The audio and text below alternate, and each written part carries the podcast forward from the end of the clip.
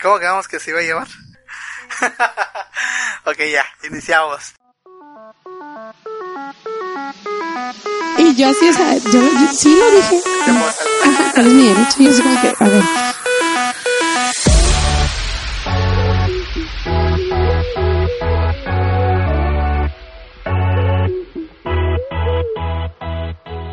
Bienvenidos a esta primera emisión de nuestro podcast que estamos definiendo el nombre, ya tenemos el nombre, se llama Entre Amigos. Y quiero dar la bienvenida a Karen. Bienvenida Karen. Hola, hola, gracias por invitarme. Ya tiempo de conocernos, conocernos bien. Este, no como antes, ¿verdad? Pero este, ahí vamos y pues empecemos con este nuevo proyecto, ¿no? Ok, ok.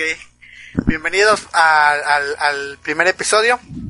Y bueno, como decía Karen, tiene tiempo que, que nos empezamos a llevar bien. Antes no platicábamos mucho, pero hubo algo que al final hizo que, que platicáramos más, que nos lleváramos más. Aparte de que teníamos como que estar siempre en el mismo lugar, ¿no? Y, y ya, fue, fuimos desenvolviendo nuestra, nuestra relación familiar de Se hizo primos. clic ya.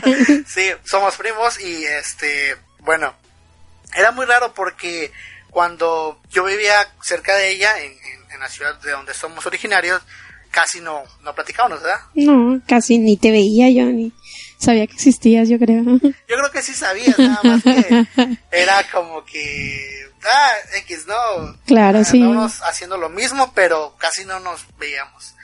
Bien, eh, bueno, cuéntanos así rápido, este, brevemente, a qué te dedicas y, y así lo más, lo más por encima, para no revelar mucha información, ¿verdad? Personal, claro, que- claro. Y ya después vemos que... Ok, pues ya dijiste mi nombre, Karen Ramírez, mucho gusto. Eh, tengo 24 años, soy maestra de educación primaria. ok, Mm, también soy este maestra de educación especial, dando terapias de regularización y eh, cosillas así que, que van este de la mano con la educación. Tienes un proyecto personal, eh, me habías comentado. Eh, cuéntanos un poco de eso. Sí, tenemos este un consultorio INAPET que eh, recientemente este estamos ahora sí estrenando, por decirlo así. Es un consultorio en donde se ofrece ayuda tanto psicológica como educativa a niños y adolescentes por el momento. Y tenemos, contamos con psicólogos, este, y maestros de, de educación especial y de educación primaria. Ok, y era, es como un, no es un tema de moda, pero sí creo que hoy en día el emprender es como la nueva visión de todas las personas. Eh, ¿Cómo fue la idea? ¿Cómo nació todo eso? Mira, nace desde que conozco a un chico, es mi amigo, Michelle, y una vez así en viajando en el autobús, eh, decíamos, ¿qué, ¿qué va a pasar ahora que ya pues concluimos, ¿no? Esta parte y que estamos iniciando otro proyecto, ¿no? Otro, otro, este, grado de estudio. Y le decía, pues es que tenemos que hacer algo. Tenemos que hacer algo porque pues en ese entonces ambos no teníamos este base. Entonces decíamos, bueno, ¿en qué, qué hacemos? Algo. Y fue cuando se nos vino a la mente, el dinero invertido siempre va a ser este bien visto en educación, salud y viajes. Entonces, primeramente educación, teníamos la base, este, los fundamentos para decir, mira, podemos hacer esto, este, y nace la idea de un consultorio. ¿Alguna vez te viste emprendiendo algo nuevo? Yo digo, e insisto, el tema de hoy es eh, acerca de la universidad, ¿no? Y los puntos de vista que tenemos cuando estamos estudiando, pero dentro de esa universidad querías realmente, tenías tu objetivo. No, en algún momento yo creo que sí lo pensé, lo consideré. Y yo creo que por ello es- estamos haciendo realidad esta parte, ¿no? De, de esa meta a la que queríamos llegar y fortalecer un poquito más. Ok, pues bueno, como ya estábamos platicando, el, el tema es acerca de la universidad y ya vamos metiéndonos un poco a, a este tema. Y bueno, la, la, el primer punto que queríamos platicar es lo que más anhelabas, como ya decías ahorita, ¿no? Lo que más anhelabas cuando estabas en la universidad. Por ejemplo, cuando estás en cuarto semestre, tu anhelo es terminarla. Y, y, bueno, eh, de muchos su anhelo era saber si realmente era la carrera que querían, ¿no? Claro. Pero para muchos era terminarla y buscar un trabajo, porque desafortunadamente o afortunadamente el, el sistema tanto empresarial como educativo como todo en nuestro país cambió en unos años, hace unos 5 o 6 años, eh, hace un poco, no tiene mucho, leía que México es un país eh, promedio joven. La mayoría de, sus, de las personas que mueven al país son personas entre 20 y 40 años. Es un país muy joven en el progreso, ¿no? Pero, ¿cuál era tu anhelo? El, punto es aquí, ¿cuál era tu anhelo cuando estabas en, la universidad, no? Bueno, uh, cuando, bueno, cuando entré a la universidad, pues, no estaba convencida al 100% por la carrera y me fui enamorando en el camino, la verdad. Me apasiona mucho porque descubrí ciertas cosas de la carrera que yo decía, wow, algún día yo quiero ser así o yo quiero también hablarle a mis alumnos así, ¿no? Eh, pues primeramente te empiezas a, maravillar, ¿no? Cuando te llevan como de, de observación a otras partes que bueno como yo no yo no vivía aquí en Tijuana pues me sorprendía no de ver que a lo mejor y era algo similar de donde somos originarios ¿no? nos tocó una vez ir a Necua y es una parte marginada mm, en la cual pues la tecnología aún no, no abunda como en gran parte de la ciudad, ¿no? Y yo veía y decía, wow, o sea, qué padre, ¿no? Este, aún se utilizan estas cosas o los pizarrones son de gis todavía. Entonces esa parte sí impacta. Se me hizo muy suave, muy padre y yo dije, en un momento quiero estar así también llegar a la escuela y que llegue yo a mi, a mi cubículo y ir por mis alumnos y empezar a atenderlos. Y eso, eso fue lo que me impresionó y eso quería hacer, ¿no? Ese fue como que el punto de partida. el punto de partida todo, sí. Después nos empezaron a, a, a dar lo que es este, la asignatura de lengua de señas, los cursos. Y también fue algo que me gusta y me apasiona y yo dije, quiero ser intérprete. Entonces, ya tenía yo el lado de estar en una secundaria, a lo mejor, este, con, eh, dando clases, pero también quería ser intérprete en, lengua de señas. Y después viene el sistema braille. Y decía, también quiero ser maestro del sistema braille, ¿no? Porque es algo que cuando tú empiezas a descubrirlo y dices que, que puedes expresar o hablar de diferentes formas, en este caso, con la lengua de señas, es muy suave o era muy suave poder compartir con mis compañeras dentro de clase o en, en los exámenes la respuesta, ¿no? A, B o C o D. Entonces era, era muy, no sé, era muy chusco a lo mejor este, estar en clase y que el maestro pues estuviera de espaldas, ¿no? Sé que a lo mejor nos falta respeto, pero pues si querías eh, saber algo decir algo, pues lo decías en señas se pasaban la capa del examen con sí, con señas, con señas. Y este, pues fue suave, muy suave esa, esa, parte. Y ya después, ya cuando fue quinto semestre, sí me di de topes. Sí me di de topes porque yo decía, bueno, ¿qué hago aquí? A lo mejor no es lo mío. Porque me tocó ir a practicar a un CAM, eh, que es el Centro de Atención Múltiple, y me tocó una tutora que, wow, o sea, yo decía, no quiero ser esa maestra no quiero ser esa maestra que no lo decía tanto por cómo el trato con los niños, sino porque en algún momento de, nuestra vida nos va a tocar ser tutores.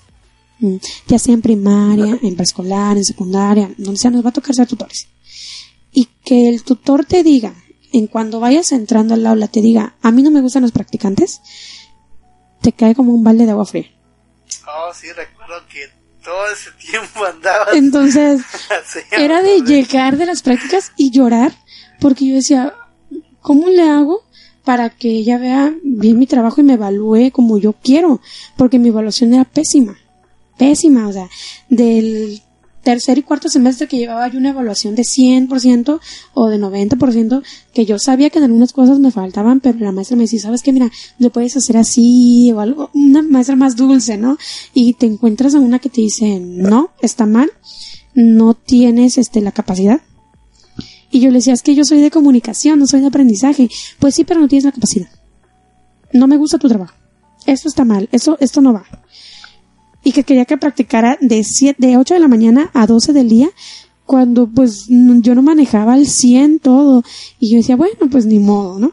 Después me cambiaron de tutor y fue un poquito más relajado el, el trabajo porque pues ya había una interacción más y, y la tutora pues no se, no se limitaba a esa parte de decir este, mmm, no me gusta tu trabajo. A lo mejor no le gustaba pero me lo decía de otra forma, ¿no? A lo mejor no estamos tan acostumbrados a que nos digan esas críticas directas y nosotros empezamos como que a tomarlas a mal, ¿no? No estamos o no nos preparan para eso cuando realmente nos deberían preparar así, ¿no?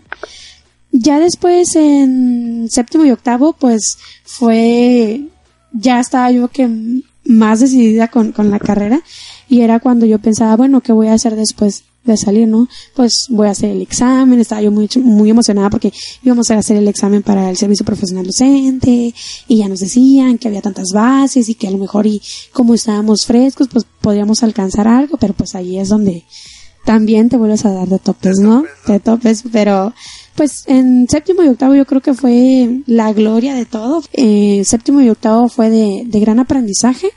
Yo creo que fueron los mejores, ¿verdad? Lo que más anhelabas entonces en, cuando descubriste esto que cuentas de, de ver a algunos maestros practicando y que te enamoró todo eso, era llegar a ese punto donde tú también te desenvolvieras claro. como docente. Sí, ¿no? sí. Bueno, ya avanzando un poquito en el tema de, de, los semestres, cuando estás en octavo, bueno, tu carrera fue de ocho semestres, ¿no? Uh -huh. Bueno, hay carreras que son nueve, ¿no? Uh -huh. Sí, claro. En mi caso fue nueve. Pero cuando estás en octavo o en séptimo, a mí me pasaba que lo que querías era salir. ¿No sí. te pasó algo así? Sí, sí, me pasó cuando dije, uy, ya estoy en octavo, este, ya quiero salir, ¿no? Pero después se hace todo porque, pero viene el documento. Pero viene lo demás. Y hay, hay personas que, que me cuentan que están en séptimo, octavo, casi noveno, cuando en caso de ingeniería, y me dicen, oye, Aaron, ya voy a salir, estoy emocionado, eh, tienen como una perspectiva muy amplia del mundo, y tú le dices, Ay, tranquilo, eh, disfruta la universidad. Oye, tranquilo, viejo. O incluso en los mismos que séptimo, quinto, lo que uno quiere es salir porque ya quiere ir a trabajar y todo lo demás. Y no nos damos cuenta, en el caso de, la, de las ingenierías, que pasa mucho, nos damos cuenta de que afuera viene el tran. Ya lo que queremos es salir. Pero te sentías desesperada cuando estabas en séptimo, octavo, de, ya quiero salir. O ya te sentías como aquel este guerrero que ya no quiere más y que se está arrastrando y dice, ya no. Yo creo que era una mezcla, porque había días que yo decía, ah, ya estoy en séptimo, qué emoción, y había días que ya decir, ya no quiero estar aquí. Ya no quiero nada. Ya, este, déjenme en paz, mi documento, de mi título y ya me voy, ¿no? Eh, pero hubo series de, de sucesos, ¿no? Que, que fueron marcando esa parte, ¿no? Pero pues al final de cuentas, yo creo que estábamos, yo creo que a unos días que nos dieran las fechas para el documento y era así como que y ya, este, estamos en octavo, ya vamos a salir, ah, ya van a dar los resultados del del examen de SPD y a lo mejor ya tenemos una plaza eh, y nos va a ir muy bien, vamos a empezar a nos van a llamar a lo mejor para, para dar algunos cursos o vamos a ir a tomar cursos, no sé. Entonces era esa emoción de que todo lo que aprendimos o de todo lo que habíamos visto, realmente ya lo íbamos a poner en práctica. No llegó a ti, bueno, no sé si, si tengas algún comentario sobre esto, pero no llegó a ti el momento en el que dices, estoy a punto de salir, voy a salir, voy a terminar ya la carrera, y siento que no sé nada, que no sé qué hacer, no, no, ¿no te pasó algo similar? Sí, lo sentí cuando terminé mi documento recepcional y cuando lo presenté también. Fue así como que, ¿y qué sigue? Este, que, que habíamos dicho que era aprendizaje o que habíamos dicho como que era el DI o cositas así, ¿no? Que de la nada tú dices, ¿cómo llegué hasta aquí? me he matado tanto y no sé Ajá. qué onda, qué pasa ahorita, ¿no? Claro.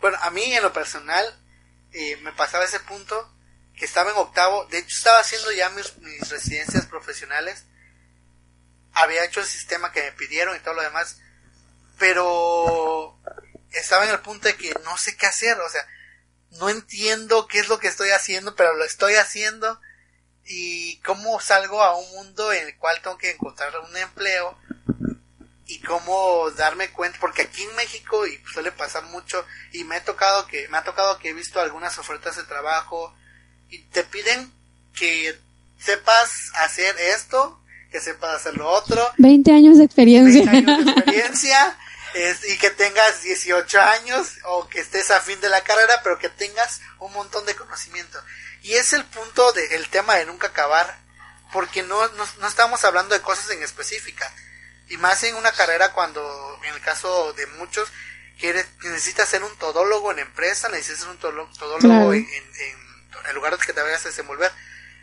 pero no sé, ¿no te frustró alguna vez algo así? De, de, más que frustrar, de decir, ay, ¿cómo lo voy a hacer para saber esto? Porque nosotros como ingenieros nos dicen, eh, tienes que saber el programar aquí, tienes que saber programar en esto, en lo otro, que sepas hacer reportes no sé qué.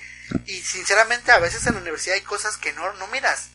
O por ejemplo a nosotros siempre me han dicho, oye, ¿no puedes hackear, hackear un Facebook? pero si eres ingeniero en sistemas, ¿cómo no vas? Y, y, hay gente que tiene esa percepción, ajá, ¿no? claro, claro. Que, que por, por haber estudiado ingeniería en sistemas, sabes, eh, por default, este, reparar una laptop, cuando en sí no te enseñan a reparar laptops en, Sí, claro, o sea, no bueno, sé. nosotros nos enseñaron eso. ¿No Sí. te pasó algo así similar? Mm, frustración, miedo, Miedo, ajá, miedo la palabra porque decías, ok, lo sé, pero si en el momento no me sale, eh, ¿cómo lo voy a hacer? Sí, sentí mucho miedo. Pero yo creo que conforme iba pasando el tiempo, me, es como cuando te miras al espejo y te dices, me va a ir bien, me va a ir bien, me va a ir bien. Y, ese constante positivismo, yo creo que fue el que me ayudó como para decir, yo lo sé, porque a mí me costó aprenderlo y yo lo voy a poner en práctica. Miedo sí, o sea, muchísimo. Yo creo que si me hubiera quedado en ese miedo, pues no, no estuviera no aquí donde estoy ahorita. Sí, es como que, bueno, yo me acuerdo que estaba trabajando para una compañía X compañía y me pedían eh, trabajar con AutoCAD. eh, No vamos a decir nombres porque luego quemamos. Sí, sí, lo quemamos y, y es un rollo. Y luego, no, y tengo agregado a algunas personas de esa Entonces, compañía, así- entonces, así no, lo dejamos. no. tengo algunos en Facebook y no, que les voy a pasar también el, el, el podcast. Eh, me pedían que hiciera algunos isométricos para este, las tuberías, a unos haciendo una reparación. Ya de- si ellos los van, a- si ellos van a escuchar este audio, seguro se van a identificar. Pero me pedían hacer lo- los isométricos y recuerdo que no sabía mucho AutoCAD. De hecho, mi carrera no es enfocada a AutoCAD, pero a ese es otro punto que ahorita vamos a hablar, ¿no? De que cuando sales, a veces hay lugares donde no hay empleo en, de tu área, ¿no? Ese es un punto también muy importante. Bueno, ahorita llegamos a ese punto. Ok. Me, me, me pedían hacer los, los isométricos y me mataba todas las noches estudiando, haciendo figuras, eh, leyendo y todo lo demás acerca de la interfaz AutoCAD. Y un día encontré cómo hacer la- las tuberías en 2D y en 3D. Yo estaba haciendo las tuberías en 2D. Estaba haciendo todo, todos los empaques que pedían, envolventes, mochetas, algunas cosas ahí de, de ese- esos temas. Y estaba yo enfocado, prendido haciendo mi isométrico. Y estoy en el camper de ahí de la compañía, de la planta donde estamos trabajando. Y llega el ingeniero de obra, el, el encargado, y me dice, oye muchacho, amigo de su hijo, su hijo era el, el residente también de obra, me dice, oye muchacho, como Juan Gabriel, ¿cómo te llamas? Muchacho, ¿cómo te llamas tú? No, no, no. Me dijo, oye muchacho, dibujas muy chido, muy bonito, pero yo lo único que quiero es el isométrico. Entonces, fue ahí donde te das cuenta de que ocupas más cosas técnicas o te preocupas más por lo técnico que por lo que te están pidiendo. Y yo creo que en el caso, en el caso mío me empecé a dar cuenta de que no necesitamos tanto de lo que nos enseñan técnicamente, sino lo que nos están pidiendo para hacer. En ese entonces el ingeniero me dijo, lo único que quiero es el isométrico, la línea. O sea, márcame las líneas y dime en qué parte de la ubicación, de la geolo- geolocalización del- de la tubería está lo que vamos a cortar, el vo- el envolvente que vamos a poner, lo que vamos a reparar. No quiero que me hagas tubos bonitos, yo lo único que quiero que me hagas es el maquetado, el diseño, la vista superior. Y ahí es donde te das cuenta, como te decía, ¿no? De que lo que necesitas ya lo tienes, ¿no? Es como que la experiencia sí es muy buena, pero tú tienes, más allá de la experiencia, tienes ese conocimiento de poder controlar lo técnico. Y hay un filósofo, Aristóteles habla mucho de eso, que ya también les vamos a hablar de filosofía, pero Aristóteles habla mucho de que él, pre- él pregunta, ¿no? Eh, a veces, en el caso del ingeniero civil y, el albañil, el albañil es el que sabe más, porque es el que está en el campo, porque él es el que, el que hace todo. Y porque el ingeniero civil es el que se lleva todos los créditos. Y él comentaba mucho que el tema de la experiencia es muy buena. Pero cuando tienes la experiencia y el arte, cuando juntas esos dos, vale más una persona que tiene esos dos que una persona que solamente se dedica a la experiencia. Porque si tú le das a- a- al, al, al que estaba haciendo la obra la capacidad o la, la facultad para dirigir todo lo demás, no vas a ver, porque no tiene esos valores técnicos. Aparte, que la persona- papelito habla. Sí, Lo- obviamente. Con lo, lo típico que te van a decir, papelito habla. Entonces yo creo que por eso también se le da mayor auge a la persona que Sí, claro. tiene el, el título o el apare- aparece el ING o el, el a veces hay unos ING que la verdad están bien pelados. Como, como todo, como todo, como Pero, todo. Bueno, sí, eso es muy cierto, ¿no? Aparte de eso, habla, des- afortunadamente o desafortunadamente nuestro mundo también está así. Pero te decía, ¿no? Cuando tienes con- conjuntas estas dos partes del arte y de la experiencia, eh, tienes como que es eso, ¿no? En- en nuestro mundo, que no sé si esté bien eso, pero, o si sea algo racista, porque, insisto, hoy en día a todo le vemos símbolos de racismo, pero es muy importante no tener en cuenta que no nada más por saber hacerlo, sino saber las condiciones donde lo vas a hacer y cómo lo vas a hacer, ¿no? El, el. Pero bueno, ya nos, nos saltamos un poco del tema. Eh, cuando te graduaste o cuando uno se gradúa, insisto, los, las personas que estén escuchando eso también, cuando se gradúa uno o se titula, ¿qué es lo que, lo que tienes, lo que piensas, lo que sientes, lo que hay dentro de ti? Mm, ya cuando fue el día de la, la fiesta de grabación, al día siguiente fue, wow, en realidad ya salí. Mm, pensaba en obtener un trabajo, que me pagaran bien.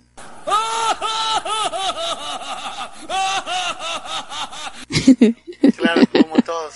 como todo.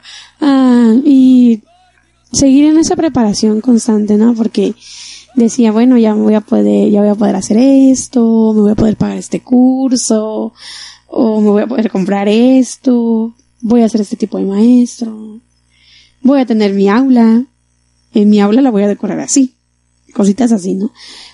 Pero vuelve o surge otra vez ese miedo de decir, ya no vas a estar en la normal, ya no eres estudiante, ya eres el maestro, ya no puedes decir, hoy no voy y no Sí, pasa claro. nada, Hoy, hoy- porque hoy ya me levanté sin ganas de sin hacer ganas nada, de y hacer no nada voy. y no voy a ir, no porque ya hay algo monetario por medio, o ya iba a haber algo y una monetario de por medio. responsabilidad también. por Claro, porque, ajá, porque dependiendo de todos los niños decías, ¿y voy a dejar sin clases a tantos niños?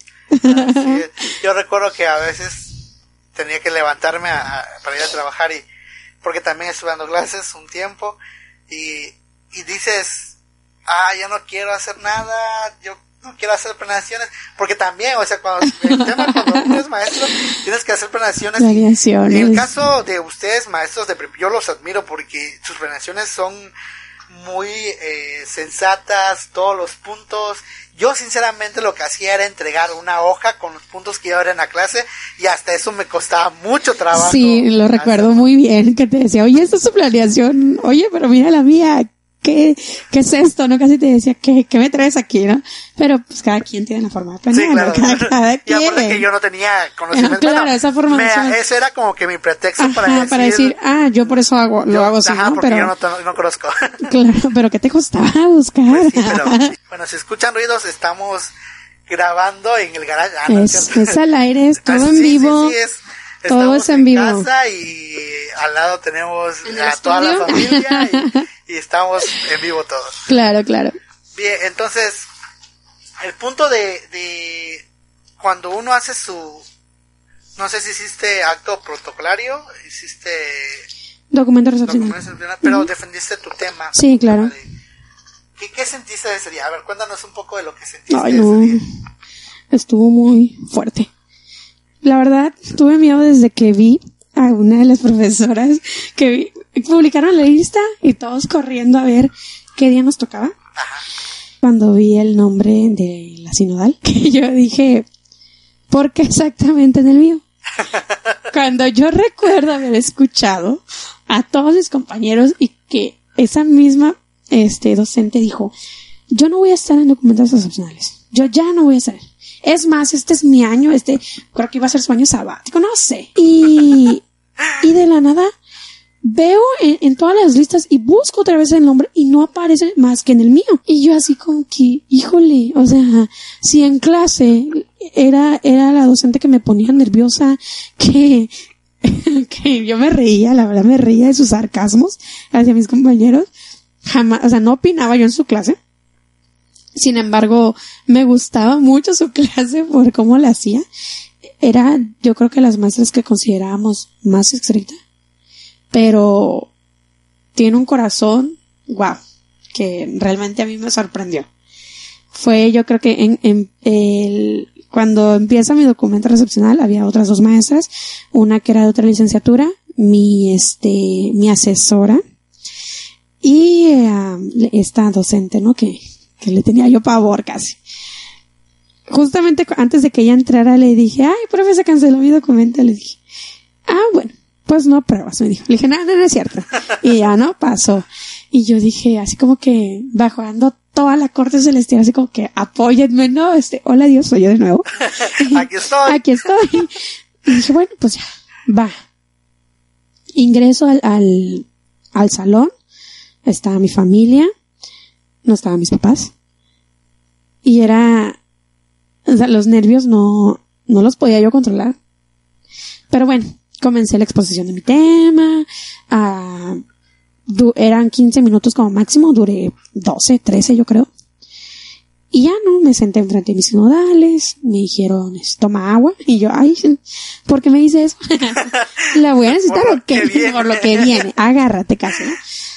Eh, la, la primera sinodal, no, me, me gustó tu seguridad que mostraste y yo así como que, ay, ok. Y por dentro, taca, taca. Muy bien, vamos bien, casi vamos bien.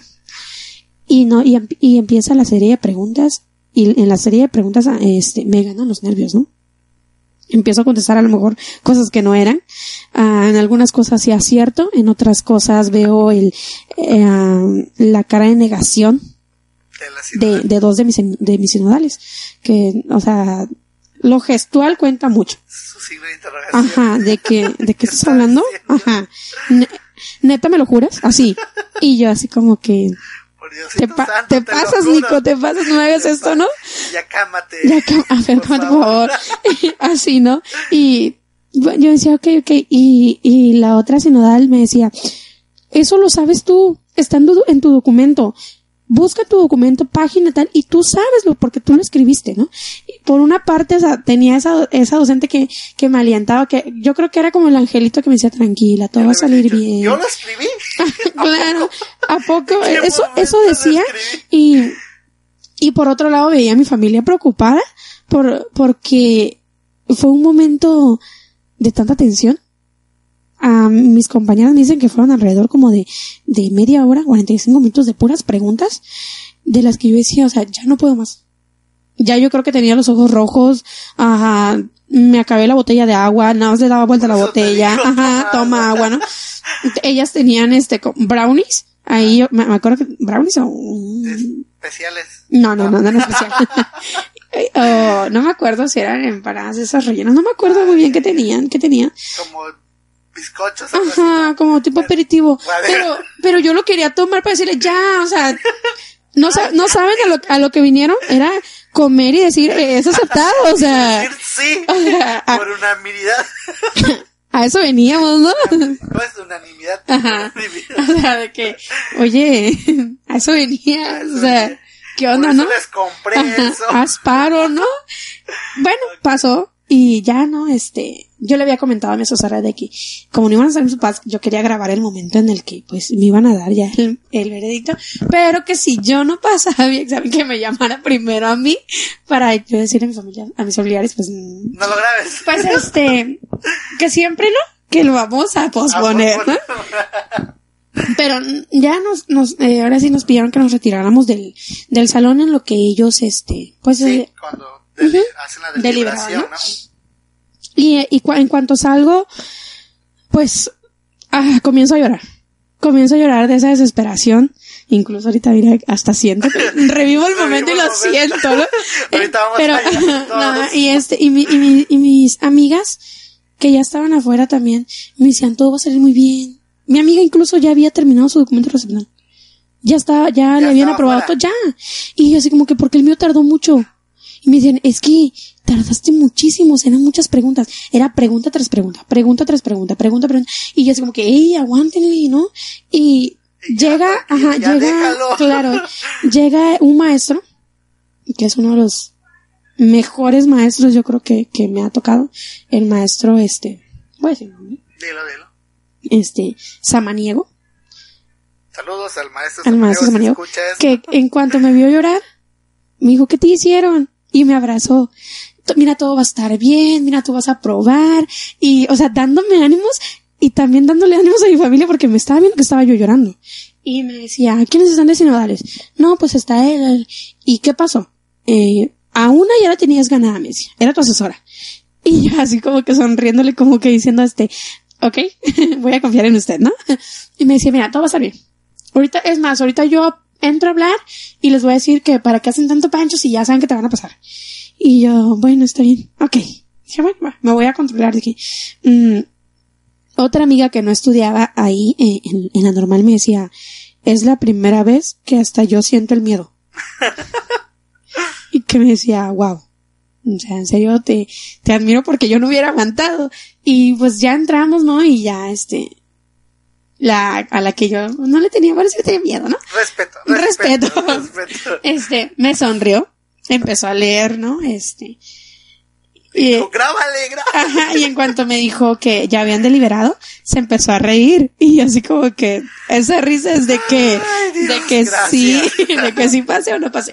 Y pues ya mi, mi asesora fue la que dijo que, que habían aprobado a los tres, que, que muchas felicidades, y ya luego eh, a la toma de, ¿qué es? ¿De protesta? ¿De protesta? Ajá.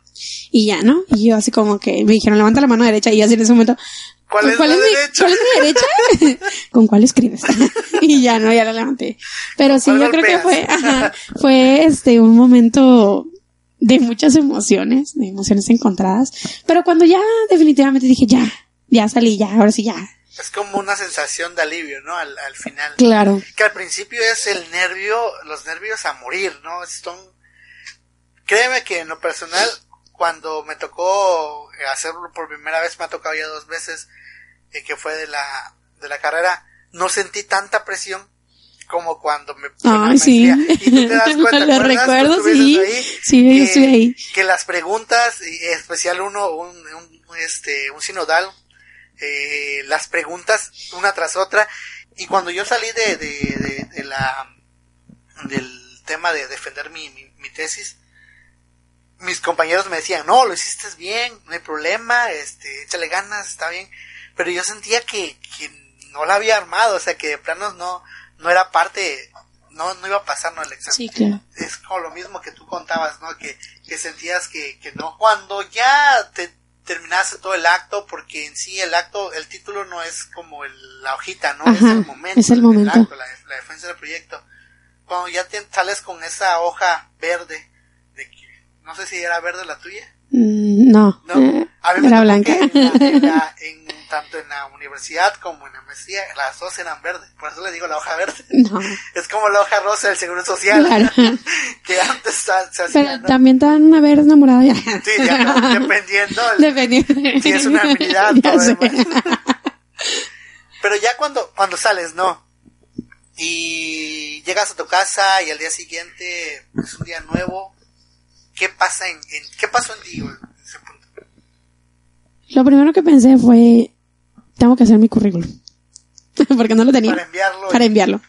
Para enviarlo porque no me iba, o sea, no, no, no, no nada más me, sí estaba esperanzada en obtener un lugar eh, dentro de- del servicio profesional docente, pero también eh, no descartaba también la posibilidad de que a lo mejor y no, porque no era nada más yo quien estaba intentando, eran miles de maestros, entonces pues tenía que hacer mi currículum. como que había conciencia en ti. Ajá, El punto que, es que hay alguno, algunas personas que dicen, por ejemplo, no, estás en, todavía en, la universidad y dices, ya voy a salir, voy a tener un trabajo, voy a ganar 20 mil pesos al mes. A la semana 30 muchos mil, lo piensan, ¿no? Y, y sales y... Y ganas, ganas tres mil pesos a la quincena. A la quincena. Entonces, si bien te va. si bien te va. Entonces, e- ese punto, ¿no? ¿Qué, qué, qué, estaba, qué pasaba en ti o, o qué crees que pase en las personas también cuando el primer día de clase, después de clase? ¿no? Yo creo que las expectativas nunca van a cambiar. Libertad. Sí. Lo Así primero que dices es, por fin, Por fin. soy libre. Soy libre. Pero eso pasa la primera semana. Máximo la segunda. Y hay unos que hasta un año. Ajá, pero en la te- bueno, al menos yo la primera semana decía, wow, me levanto y ya no tengo nada que Pero no te como, como intocable. Sí, claro. Acá arriba. Usted Claro, claro. mortales. Ajá, sí, sí, sí. Este, bueno, en el caso yo decía, a lo mejor yo soy el ejemplo, ¿no? Sí, sí, yo soy el mírame, futuro, mírame. el presente To- país. Tómame una foto y acuérdate de mí cuando yo esté con este, con este otro título, ¿no? Mírame, mírame. Ah, claro. Pero sí me sentía yo muy libre de decir, ya, ahora sí, maestra, Por fin. por logré. fin. Ya nada más me falta el grupo, ¿no? Decía. Sí, y, y la escuela. y la escuela y y, el pues el salario. Pero pues ya, ya soy maestra, ¿no? Mm, eh, hago mi currículum y lo, y lo empiezo a mandar. Pero pues en todas las vacaciones, porque pues ya era vacaciones, no recibí nada. Hasta yo creo que fue agosto que empecé a recibir ya los llamados. Y ya fue que salió también el, el, el resultado del examen y pues resulté idónea, pero pues no habían plazas.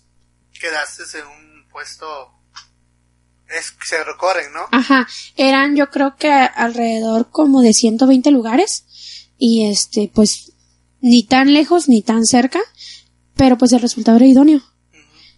Pero aún así fue así como que solo, ay, vamos a entregar primeramente cinco plazas. Y fue así como que espérate, cinco. Y en, yo veía que en otras licenciaturas se entregaban hasta el número 400. Y aquí nada más cinco plazas. Y es que hiciste el examen para especial. Sí, para especial, porque en ese momento no, no se había abierto la currícula. Eh, fue así como que especial y en comunicación, porque no puedes, eh, no puedes eh, este, aspirar a más. Nada más los de especial, especial, especial, a especial, preescolar a preescolar, eh, a primaria a primaria y secundaria a secundaria. Así. Todo en su cuadrito, ¿no? Todo acomodado. Entonces, pues, en esa, en esa primera ocasión que yo realicé el examen, quedé idónea, pero no, no accedo a un lugar, a una base, entonces pues ni modo, ¿no? Tienes que buscarle por otro lado y es cuando empiezan los llamados de, De colegios. de colegios de- del sector privado, ¿no? Y pues afortunadamente, pues, afortunadamente porque fue una experiencia mm, buena, pues o- obtuve un trabajo en, en un sector privado.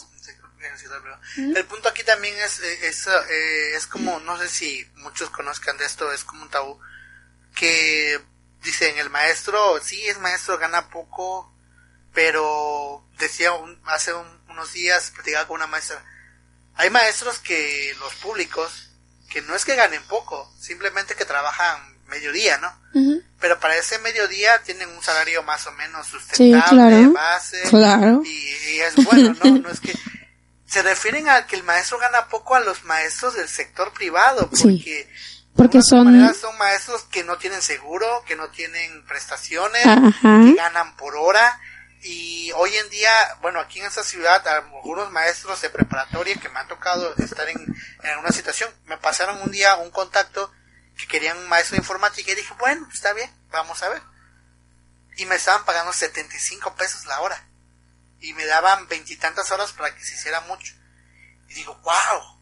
O sea, es como que un sector es explotado. Sí. Siento que es explotado porque a, a mi parecer y lo que lo poco que pude percibir en este mundo de la docencia por mucho que seas un maestro este, de preparatoria, de secundaria, tal vez el de primaria sufre más porque tiene que estar trabajando mucho con los alumnos, pero un maestro de preparatoria también lo sufre. Me tocó una vez un alumno que tenía problemas con la adicción para leer, que no leía muy bien, y son temas que han ido arrastrando desde primaria, entonces a esos alumnos no los vas a dejar a la deriva, tienes que ayudarlos. Claro.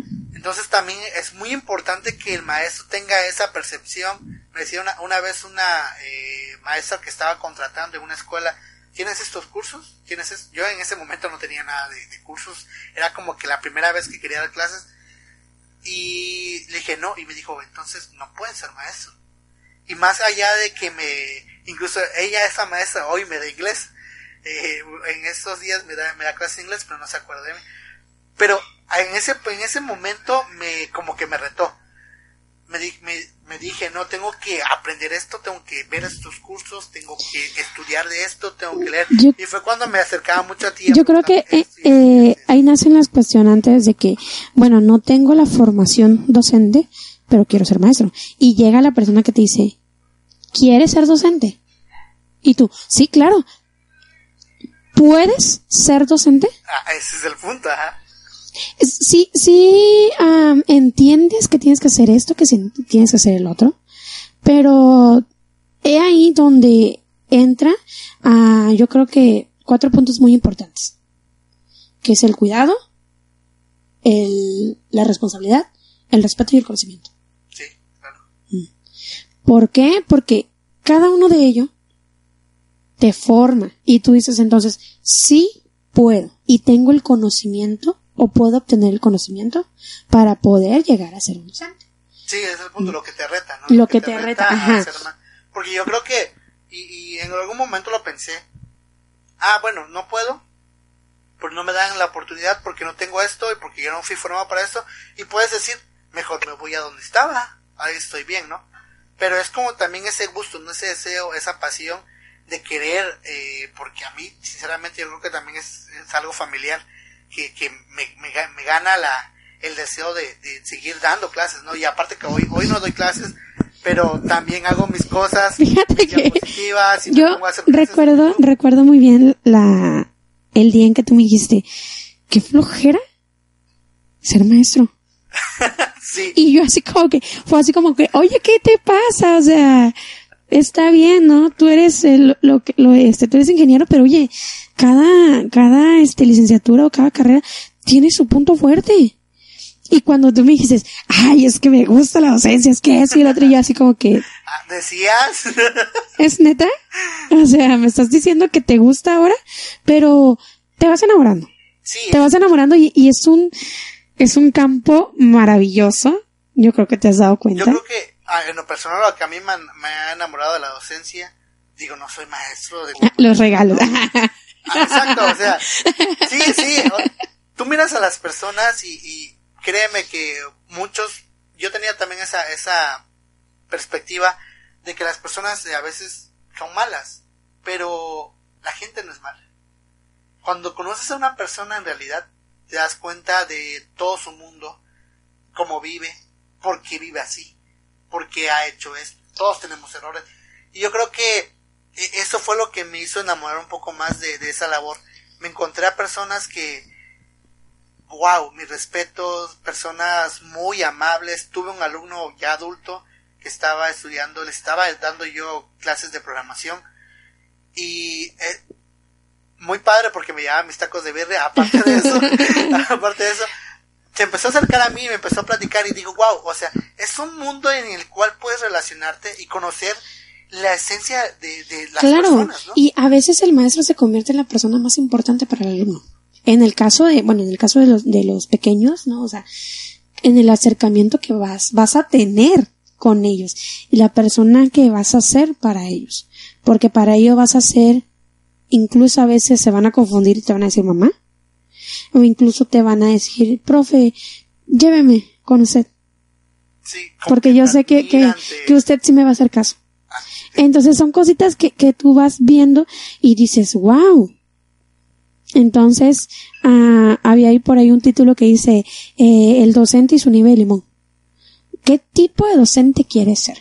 ¿Qué tipo de docente vas a ser para ese alumno que nada más te tiene a ti como figura de autoridad?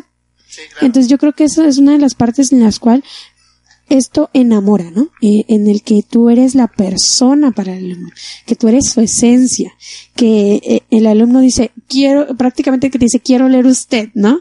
Quiero, quiero ser usted, Quiero estar en su quiero estar en Sí, lo que me cuenta es muy divertido. ¿no? Ajá, entonces te conviertes en esa persona importante para ellos, ¿no? Yo creo que por eso también te enamoraste, yo creo que de la docencia. Sí, ese es un, un, un punto que también, y tal vez en otro tema, platiquemos Claro, más a claro. de eso, ¿no? Porque sí es algo muy, muy importante. Eh, hablábamos, hablábamos entonces de los primeros días sin clase, y ya nada más para cerrar este punto, eh, yo, en lo personal, cuando tenía 23 años, 24, que, uh, no, no es cierto. Ya llovió No, ya no es mucho, no es mucho, pero sí. Eh, un siglo y dos un décadas. siglo dos décadas, dos mil años más tarde. Dos mil años más tarde, claro. Pero yo en lo personal no tenía como que un punto, un punto de partida. Eh, tú conoces el lugar de donde somos, ¿no? Y, y el trabajo ahí para, para mi área, en el caso mío, eh, era nulo. O sea, es como, o te metes a trabajar en una compañía de lo que sea, o te mueres de hambre, o sea, porque, y es esa desesperación, porque insisto, hay muchos jóvenes hoy en día que están viviendo esta situación, y también que por eso te estamos hablando de esto, que sí, estás fuera de clases, ya no vas a la escuela, ya te toca trabajar, a muchos les, les cae el chip primero de volada y decir, ah, tengo que buscar un trabajo, o muchos ya están trabajando, y el punto es que están trabajando en cosas que no estudiaron, Claro. y porque no es también otro punto muy importante ahí es que estudias una carrera Y te dedicas a otra cosa, ¿no? otra cosa. Me decía hace un año, creo, platicaba con una de mis amigas, me decía, es que sabes qué, no me gusta mi carrera. Yo la estoy estudiando porque mi mamá eh, quiere que estudie yo algo, pero yo a mí no me gusta, pero no puedo estudiar lo que yo quiero porque aquí no hay este esta Sí. carrera que yo quiero, no, a ella claro. le gusta mucho la música y estaba estudiando ingeniería industrial y me decía, no sé qué hacer. O sea, también es un punto muy importante eso, ¿no? Claro, pero también está el punto de querer. Claro, que te va gustando en- Sí, en, el tiempo, ajá. ¿no? Pero pues bueno, ya depende de cada uno de, de, de lo que vaya decidiendo. ¿no? Ajá, sí. Y, y te decía, ¿no? El punto de cuando estás buscando un trabajo y, y lo primero, ¿no? Que, encuentres. Y a veces la realidad es más diferente, Sí. muy diferente a la perspectiva que tú tenías, ¿no? De, Sí, ah, sí. voy a trabajar, voy a... Yo decía, voy a desarrollar esto, voy a tal vez a programar, tal vez voy a componer computadoras, eh, hacer redes, pero no, o sea, al principio te cuesta mucho trabajo y créanme que yo lo comento, mi primer trabajo fue eh, una reparación de una planta y estuve recogiendo el- lo que caía, los residuos del ácido, ácido nítrico, no me acuerdo cómo se llama ese ácido, que era un polvo. Esa que- parte oscura de mi vida. Ajá, que era un polvo que tiraba el, el- la planta cuando lo estaban reparando, limpiando, y yo tenía que recoger eso, y yo decía, ¿qué hago aquí? Según yo soy ingeniero, ¿no? Pero no, no estoy haciendo nada. Pero al, principio- Claro. al final, de, al final de cuentas es hacer lo primero que hay, ¿no? Sí, yo creo que es parte de una formación de la cual nos, nos hace ah, valorar un poquito más el trabajo.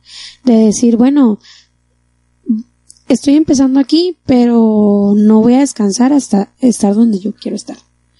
Mm, Porque, por ejemplo, mi primer trabajo fue en, en un, este, un sector privado, que a lo mejor y, y no digo que me fue mal, no, porque ah, yo creo que di todo lo que yo pude haber dado. Me gustó mucho laborar eh, con los niños. Eh, la parte, ahora sí, aparte administrativa es punto y aparte, o sea, tema. es otro tema. Pero, pues sí vas viendo las carencias que también hay en el sector, en el sector privado. Pero, pues, como de punto de inicio, fue perfecto porque pues ya te empiezas, ¿no? A adentrar a, a tu trabajo, a tu campo laboral, que tienes que manejar ciertos temas, que tienes que empezar a investigar. Entonces, mm, para mí no fue una parte oscura, Ok. pero sí estuvo muy padre el primer trabajo.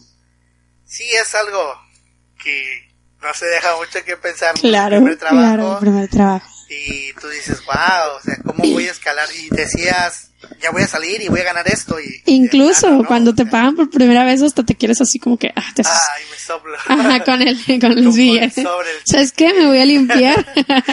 Una vez me pagaban por, en, un, en un momento, una compañía, la compañía que te comento, me pagaba por sobre. Y no me pagaban la gran cosa, era, era yo auxiliar, auxiliar técnico, hacía cosas este, muy de auxiliar, pero no era un salario como, uh, la gran millonada, ¿no? Eran a lo mucho creo que 1500 es lo que ganaba un, un ayudante en ese Claro, entonces eh, ahí en la zona industrial. Pero yo decía, bueno, con el sudor de mi frente. Y, déjate, Y lo valoras. Y lo valoras. Lo y déjate valoras. De, de valor- de- de valorarlo. Tenía que tomar el transporte. A, en- en la- a la semana en transporte me gastaba 600 pesos. Y ya nos quedaban 900 pesos. Y le daba a mi mamá 500 pesos para la- los lonches y la comida. Y ayudar ahí en la casa. Y me quedaba yo con 400 pesos a la semana. Entonces, Claro.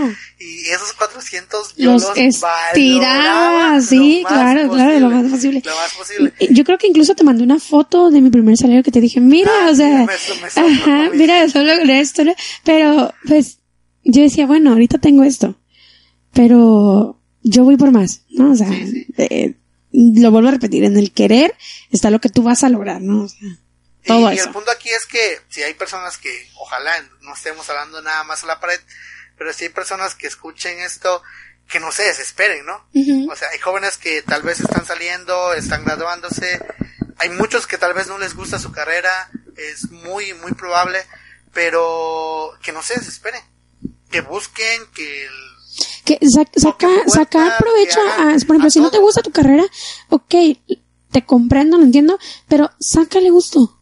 de, provecho. de eso, ok, trabaja y págate lo Y que tú págate lo que quieres. quieres, ajá, Ajá, o sea, de que tú veas, digas, ok, no, no estudié lo que yo quise, pero de ahí voy a hacer lo que yo quiero. Sí, incluso conozco a personas que, eh, y tú estás de acuerdo, una persona que conocemos en común que, que, nos, que tiene una carrera pero no se dedica a eso. Y bueno, es familiar mío ya, últimamente. Bueno, vamos a cerrar. son, son personas que, Muchas gracias por haberme invitado. Este, agradezco haber estado aquí. Este, son personas que, que no, No se no se, no se agüitan, ¿no? O sea, Claro. y eso, yo lo admiro, yo a esa persona la admiro a pesar de, de, de todo. Lo quiero también un montón, un, conviví con él, conviví con él mucho tiempo y lo Ok. quiero bastante, pero yo admiro, yo le decía, oye, ¿no vas a ejercer? No, aquí estoy bien. Y me decía muy tranquilo, y, y tiene sus convicciones muy, muy fuertes. Yo quiero hacer esto y esto y esto. Y, esto. Y digo, bueno, ¿quién lo va a cambiar? ¿Quién va a cambiar esa, pers- per- esa perspectiva? Pero hay personas que son así, o sea, hay Claro. personas que tienen sus convicciones muy fuertes y que tal vez no tengan problemas con este, con este tema de, del ejercer, ¿no? Pero hay personas que dicen, bueno, si ya estudié esto, lo tengo que ejercer. Yo opino que si no te gusta, está la, la, la, situación esta que decía Karen, eh, saca provecho de eso. Y yo digo, sí, está bien, saca provecho de eso, pero no te claves, o sea, no te gusta, está bien. Pero tómalo como Carlos Vela, un jugador mexicano, vamos a hacer el ejemplo. Él dice que no le gusta el fútbol, es el mejor jugador de fútbol de México. Entonces está, saca- está sacando provecho de su talento, de su talento. Que no le guste es otra Es cosa. otra cosa, Entonces, pero- tenemos talento para hacer algunas cosas que aunque no nos gusten, tenemos talento de hacerlas. Y da lo mejor de ti. Hacer lo mismo, ¿no? Sí, y o dar lo mejor. Y ya con el tiempo vienen cayendo estas oportunidades. Y lo más importante aquí es que tú te vayas abriendo las oportunidades. Como es el caso de nuestro podcast. O sea, no, no limitarse, no limitarse, porque ah, el limitarse yo creo que va de mucha ah, desesperación, empieza, empiezan múltiples enfermedades que van afectando. Claro. Entonces, mm, no, no te claves si no te gusta tu carrera o si ya te titulaste, no te quedes nada más ahí. O sea, no te estanques. Mm. Sé tu propio futuro, marca tu propio futuro. O sea, ya, ya lo dijimos, ¿no? O sea, si no te gusta tu carrera y ya estás por titularte, no tires toda la basura. Claro. Al contrario, esfuérzate, hazlo y después busca un buen trabajo y ahora sí, estudia lo que tú quieras. Y para los que les gusta su carrera, pues ánimo también, ¿no? Síganle. Síganle claro. y, y progresen y a veces decían, y te decían hace rato, ¿no? Que a- alguien te decía va- que no vayas tan rápido. Pero es cierto, estás joven y ve lo, lo que tú quieras, o sea, dale a lo que tú quieras, busque lo que tú quieras, estudia la maestría, estudia un doctorado, como tú quieras, porque te gusta. Y, y clávate, clávate ahí. Y si las ahí, oportunidades están, pues, adelante. Así es. Y bueno, ya más adelante igual hablaremos en otro, otro episodio precisamente bien. de eso, de cuando te gusta y cuando no te gusta. Claro, claro. Porque es un tema también de, de dónde sacar mucho material. ¿no? Muchísimo. Pues bueno, amigos, ya nos pasamos del tiempo. Se supone que íbamos a hablar una hora o 50 minutos y ya estamos más de una hora. Claro, igual, igual si se animan a contarnos sus experiencias, Ah, sí, muy importante, se me estaba olvidando. ajá, de que cómo te ha ido después de la universidad, o si ya estás a punto de terminar y hay algo que en tu cabecita te está diciendo, ¿sabes qué? Ya, ya estoy out, ya no quiero, escríbenos, ¿m? escríbenos, está eh, Facebook, ah, estás como, Sí, eh, estoy como Aaron González.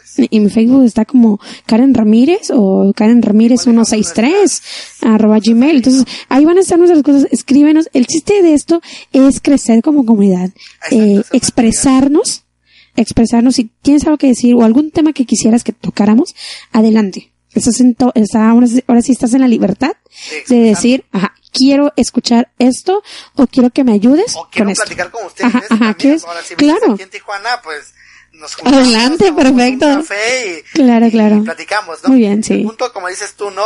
Eh, hay en redes sociales, en YouTube, en muchas plataformas donde se sube contenido.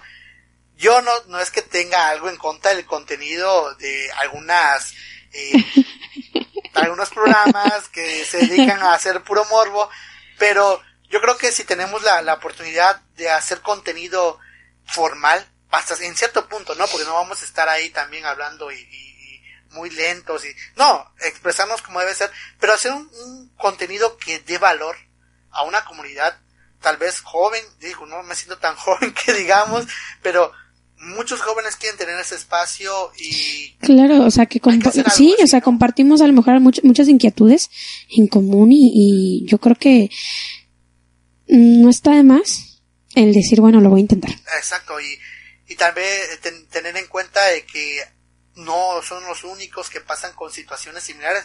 A veces uno pasa en esas situaciones y ha salido adelante, o incluso tenemos nosotros situaciones que nos están pasando y tal vez tú tienes la respuesta y oye, no seas gacho, cuéntanos, ¿no? Entonces, para eso es este programa, este podcast, y como ya saben, se llama Entre Amigos. Entonces, aquí, el primero que llega ya es amigo de nosotros. Claro. Y el que quiera llegar también ya es amigo, entonces somos amigos todos. Y bueno, algo más que decir, Karen. No, pues muchas gracias este por haberme invitado y espero eh, que me consideres en otra Pues ocasión. vamos, estamos los dos en esta barca y, y vamos a seguirle, ¿no? Pero pues aquí estamos. Y claro que eh, esperamos contar con también con, con la aportación ¿no? de, de otros jóvenes o adolescentes. Y igual te pido que cuando tengas eh, el, el audio, el, el link, lo mandas a todos tus contactos. Por tus grupos de WhatsApp. por puros grupos de WhatsApp. Si las, las mamás mandan puras cadenas o hay Claro. que mandan cadenas, así, nosotros vamos a mandar el podcast por donde sea. Por donde sea, sí, sí. El punto es que Que llegue y- que y los que- demás también sean claro, escuchados, claro. ¿no? Y hacerlo a esta comunidad es un proyecto tal vez un poco ambicioso, pero eso nos gusta, ¿no? Las cosas ambiciosas eh, que busquen dar este valor, que busquen dar un fruto y bueno, ya no, no, no alargamos más, ya. Claro, sí, ya, ya con esto yo creo. Y bueno, nos vemos entonces en el siguiente episodio y bueno, recuerden, estamos aquí para servirles y se despide ustedes. Karen Ramírez. Aarón. Y bueno, esto es es Entre Amigos.